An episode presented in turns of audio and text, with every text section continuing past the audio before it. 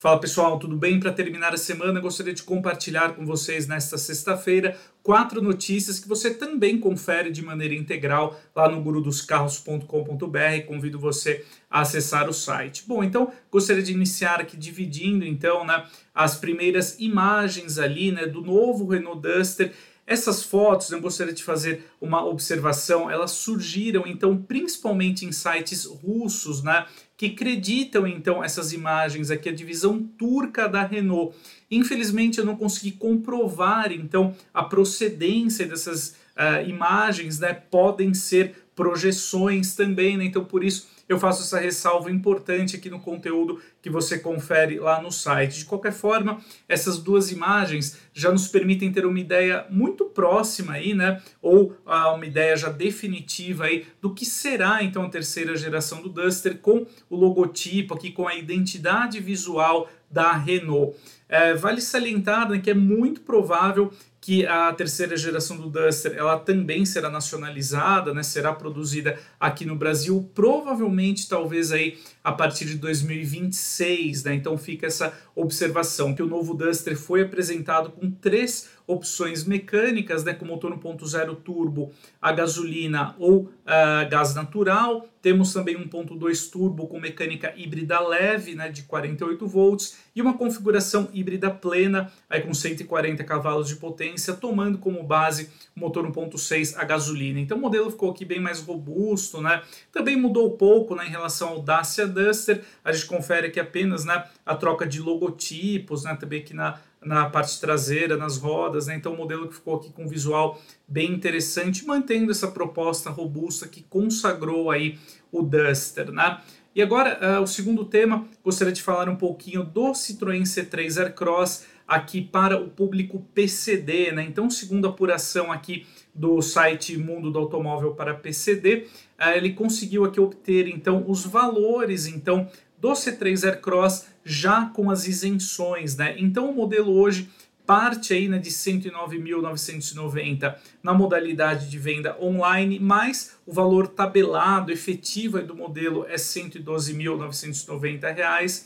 É, já a configuração intermediária Fuel Pack tem preço sugerido hoje de R$ 119.990 então essas duas configurações elas uh, serão elegíveis aí, né? elas vão se enquadrar no novo teto de compra do ICMS, né? que já foi aprovado ou será aprovado por alguns estados. Né? Esse teto de compra é de 120 mil reais, enquanto o teto de isenção do ICMS, também do PVA, segue aí em 70 mil reais. Então, segundo a apuração aí uh, do mundo do automóvel para PCD. O valor, então, do C3 Aircross Fuel, né, na sua configuração ali mais acessível, já com os abatimentos tributários e eventuais também incentivos da Citroën, ele poderá ser adquirido, então, na compra com isenção por R$ 101.967.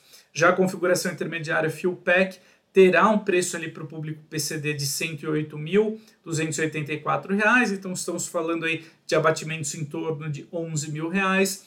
Já o C3 Aircross na versão topo de linha Shine, que é tabelada hoje em dia ao público em geral por R$ 129.990, poderá ser adquirida aí pelo segmento pelos consumidores PCD por R$ 117.308, né? Vale salientar que por enquanto a Citroën disponibiliza apenas as configurações 5 lugares né, do C3 Aircross, mas um ponto muito forte aqui da novidade é o porta-malas para 493 litros de capacidade, o que é bem interessante para o público PCD, para transportar, por exemplo, cadeiras de rodas, né? é um veículo bem versátil e que futuramente, a partir aí do início uh, de 2024, também terá configurações sete lugares. O C3 Aircross, que pelo menos chegou aqui ao mercado brasileiro unicamente com a motorização 1.0 turbo associada ao câmbio CVT. Então, sem dúvida, um produto aqui bem interessante para uh, o público PCD, para as pessoas que podem realizar a compra com isenção. Partindo agora aqui para o nosso terceiro tema, né, que eu separei aqui para conversar com vocês, diz respeito ao futuro facelift aí do Creta, né, mais um facelift que o SUV compacto uh, receberá lá nos mercados né, do exterior. No caso, no mercado indiano, ele vai estrear então essa renovação visual em janeiro de 2024. Nessa informação aí foi confirmada então pela imprensa especializada indiana.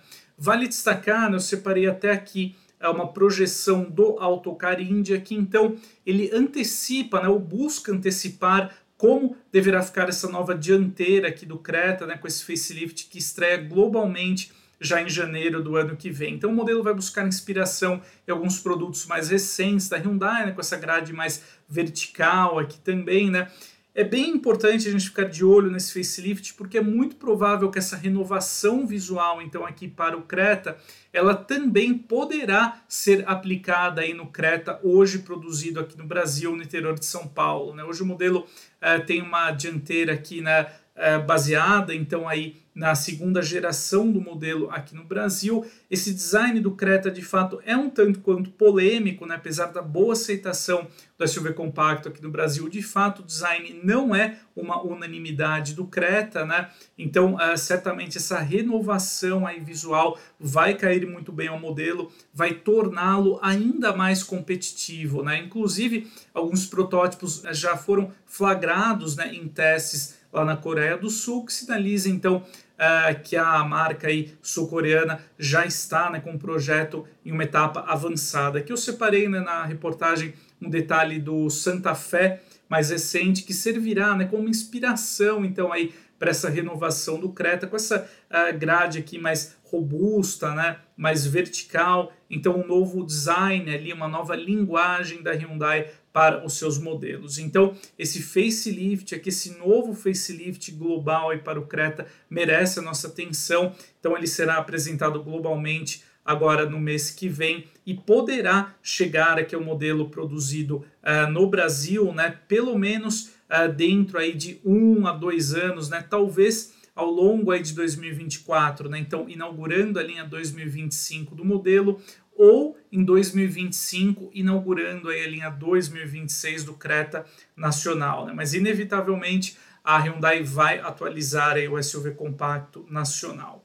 E por fim, né, como quarto tema, eu gostaria de abordar aqui com vocês né, uma campanha promocional bem interessante que a Peugeot vai realizar agora até o fim de dezembro, envolvendo o E 2008, né? Então o modelo ele se torna aí, né, com essa nova condição da marca, o SUV elétrico mais barato do Brasil, tendo um preço então sugerido de 159.990, desde que o interessado no modelo coloque um veículo seminovo na troca, né?